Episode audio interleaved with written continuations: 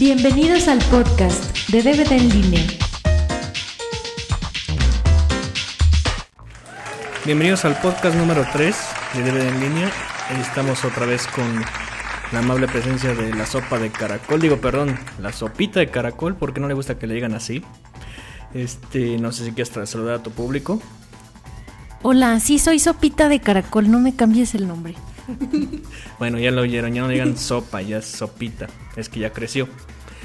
Bueno, este, pues este podcast va a estar dedicado al gran fenómeno del cine mexicano que de este año, básicamente, que es Arráncame los chones. Digo, perdón, a ver, toma dos. Se repite. Está dedicado a la más grande producción mexicana de este año que es Arráncame la vida. Este, pues ya cada quien tuvo su oportunidad de verla y pues dime qué te pareció. Sí me gustó esta gran producción de cine. ¿Y por qué te gustó? Pues sí, bueno, ¿te gustó la producción? O sea, desquitó los 65 millones que gastaron en hacerla. Sí, yo creo que sí. Eh, son muy buenas las actuaciones de Daniel Jiménez Cacho en especial. Me gustó mucho. Pues la verdad yo creo que es el que se lleva la película.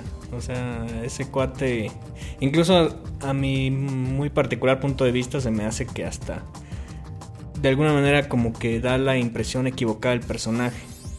Se supone que es el villano. Ah, por cierto, antes de continuar, este podcast va a estar cargado de spoilers, entonces por si alguien no la ha visto y no, la, no quiere que se la arruinen, pues le recomiendo que no lo escuchen. Ya si ustedes no les importa o ya la vieron y quieren uh, escuchar alguna opinión, pues bueno, sigan adelante, ¿verdad? Decía yo que, pues se supone que el personaje de Andrés Asensio se llama, es el, sí. es el villano de la película y la verdad este lo hacen tan carismático al personaje que pues te cae bien, a pesar de que es un machín y un político corrupto, asesino y, y demás. Este, termina cayéndote bien y hasta te da coraje que el personaje de Claudia Talancón al final, pues básicamente lo mata, ¿no? Este, siento yo que da una impresión equivocada ese personaje. Pero tú qué otra opinión tienes? Sí, yo me reí mucho de todos los comentarios que hacía él cada vez, en cada intervención que él tenía, hacía un comentario chusco y pues sí, fue muy agradable ver su actuación.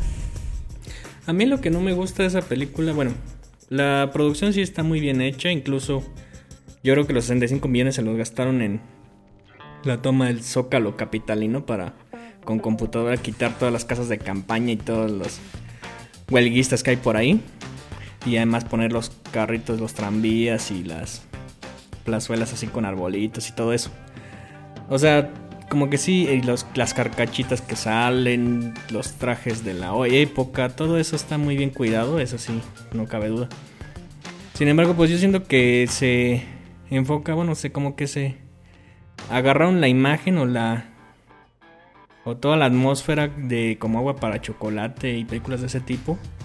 Y e incluso hasta por la voz en off así de la narradora y todo eso y pues nada más le cambiaron la historia, en lugar de hacer la historia de cómo agua para chocolate, ahora agarraron la novela de esta Ángeles Mastreta se llama y pues la pusieron en película, ¿verdad? Pero como que agarraron los mismos elementos que hicieron famosa la otra, ¿no? Incluso hasta más o menos la misma época. Sí, es una película de los años 30 que trata de un candidato político, ¿verdad? Que quiere ir escalando en pues su carrera a costa de lo que sea, ¿verdad? Pero incluso hasta se me hace chistoso porque al principio de la película sale un letrerote que dice, con el apoyo del gobierno de Puebla, que todo el mundo conoce que es el gobierno de Puebla, lo administra ahorita el Gober Precioso, que es del PRI. Y de alguna manera, sin nombrarlo, sin decirlo abiertamente, pues este eh, Andrés es candidato del PRI. Aunque bueno, en ese entonces tenía otras, otras siglas, pero eres el mismo partido y como que sí le tiran un poco al modo de hacer política de este partido de pues los 70 años que estuvo en el poder, ¿no? Pero y bueno, ¿qué más? ¿Qué otra opinión te merece esta película? Bueno, la historia de ella que se siente frustrada, una mujer que de buenas a primeras se enamora de un completo desconocido y ya lo ama hasta la muerte. Eso como que... ¿Eso como que guacala? Como que no... ¿Pero quién es el extraño? ¿Andrés o el otro, el, el músico? El músico. Mm. Pues sí, un poco. Bueno, lo que pasa es que pues... Pues sí tienes razón en eso. A mí lo que me cae gordo y yo no sé por qué, y ya lo he dicho muchas veces, es por qué tienen que andar siempre este, haciendo tanto énfasis en los desnudos y en los fajes y en todas esas cosas. O sea, de veras, esta película necesitaba esos desnudos. O sea, necesitaba que nos mostraran un bush shot así, que le toman a esta muchacha esas zonas ahí todas peludas. Nomás o sea, ¿cuál era la intención? ¿No pueden quitarlas o nomás darlas a entender de otra manera? Y desde el primer momento de la película inicia con esas escenas. Pues sí, yo sé. De sexo. Pues qué necesidad hay, o sea, seguramente no faltará el disque conocedor de cine que, ay no, es que eso es arte, eso, es un ignorante, vete a Provida, que no sé qué. Pero, o sea, yo creo que el talento da más para no tener que andar recurriendo a esos elementos baratos de narrativa que a final de cuentas lo único que hacen es poner, mandar sangrita a los tejidos cavernosos de los adolescentes calenturientos, pero pues de más en, de ahí en más pues no, no le veo ninguna razón de hacer esas escenas. O sea, no voy a decir que están no son que sean de mal gusto ni mucho menos. Pero pues no, no sé, o sea, yo siento que ya han explotado demasiado eso y pues yo ya me cansé de verlas. Y sobre todo, bueno, esta muchacha está cada vez más flaca, parecía que está anoréxica, pero bueno, eso ya son otras cuestiones, ¿no? ¿Y qué otra opinión tienes a la película? Bueno, me gustó mucho este el la ambientación de la época. Sí, me gustaron mucho las casas, mucho los trajes. Espérame, se me hace. Eh, permíteme tantito, ¿oís eso? ¿Qué?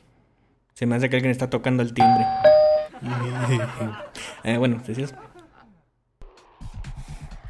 No entendiste el chiste, ¿verdad? No. Ah, véalo. Este, entonces la ambientación te gustó mucho, los trajes, la la, los edificios, pues los carritos, ¿qué más?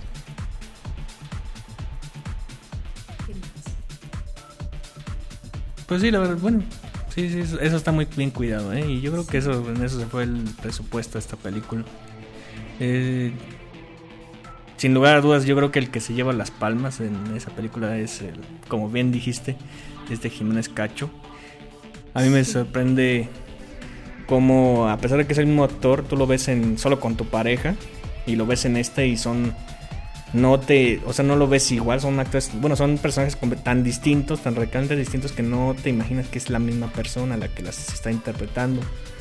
O sea, la verdad sí mis respetos para ese señor y sobre todo no se ha quemado tanto como otros, o sea, no sé, no yo no lo he visto en tantas películas como por ejemplo Jesús Ochoa que en película que sale, película que aparece, ¿no? Película mexicana que sale al mercado, ahí está. O esta otra muchachilla, ¿cómo se llama? Marta y Gareda, que bendito Dios no estaba en esta película. Digo, ya nos habíamos cansado de ver sus boobies, ya era bueno que les dieran un descanso. Eh, qué, qué bueno que no se ha explotado tanto porque pues hasta eso da gusto verlo, ¿no? Sí, bueno, creo que la actuación de Ana Claudia Talancón merecía un poco más de, debía, debía tener un poco más de dramatismo, porque pues es una mujer que nunca ha tenido, nunca tuvo su libertad y por eso está ella luchando, está con un hombre que al que ella no ama y del que ella quiere liberarse. Mm. Y pues sí, al final se libera de él. Lo que sí no se le cree es eso de que, ay, tengo 15 años, ay, pues 15 años en cada pata, yo creo, porque ¿de dónde se le ven los 15 años? Ya está llegando a los 30, pero bueno, supongo que no pues eran limitantes que tenían, ¿no? Sí, tal vez hubieran caracterizado a una jovencita de esa edad de 15 años y ya después ponerla a ella en, una edad más madura. Porque por ejemplo yo sí noté que tuvieron cuidado, por ejemplo, en este Jiménez Cacho en hacer, avejentarlo. O sea, tú lo ves al principio de la película y se ve pues de 40 años. Lo ves al final y ya se ve como de 60.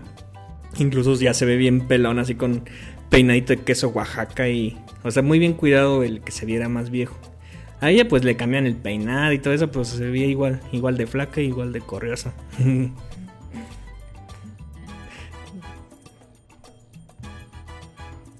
pues ya para terminar esta mini reseña, pues ¿cuál sería tu veredicto? ¿Cuántas palomitas le das? Pues bueno, creo que sí le doy cinco palomitas. ¿Cinco de cuántas? Cinco de cinco, porque considero que están dando una nueva historia al cine mexicano, que ya habían como caído en... En un bache. En un bache, ajá. Y, pues es bueno que le hayan invertido tanto dinero y felicitaciones a Daniel Jiménez Cacho. Pues si le ponemos en cinco palomitas, yo le daría tres palomitas de cinco. O sea, sí, eso es una bocanada de aire fresco. O sea, ya hacía falta una película que no explotara lo de siempre de comedias románticas y chistosas o, o de esas tipo de películas donde pues pareciera que todo está mal y que el país está en la fregada y que todo mundo tienes que andar cuidándote el hombro por todos lados de que no te vayan a clavar un puñal. O sea, ya era hora de que hicieran algo. Pues una película de época que le llaman. Pero pues no, este. Siento que pudo estar mejor, la verdad. Incluso en ocasiones se siente lenta la película.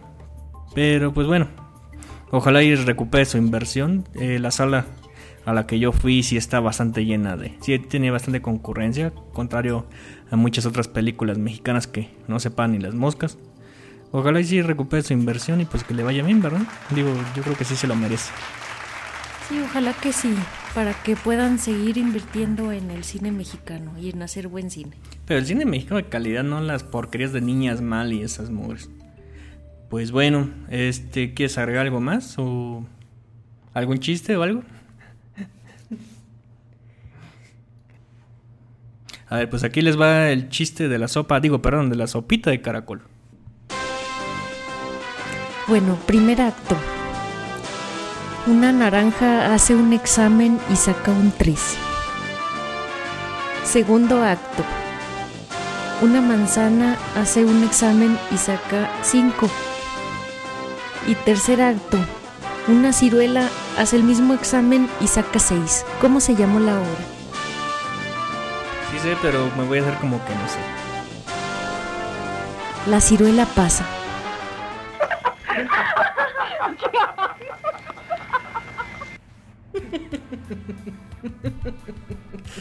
Eh, bueno, este, ay, perdón por al que le dio agruras o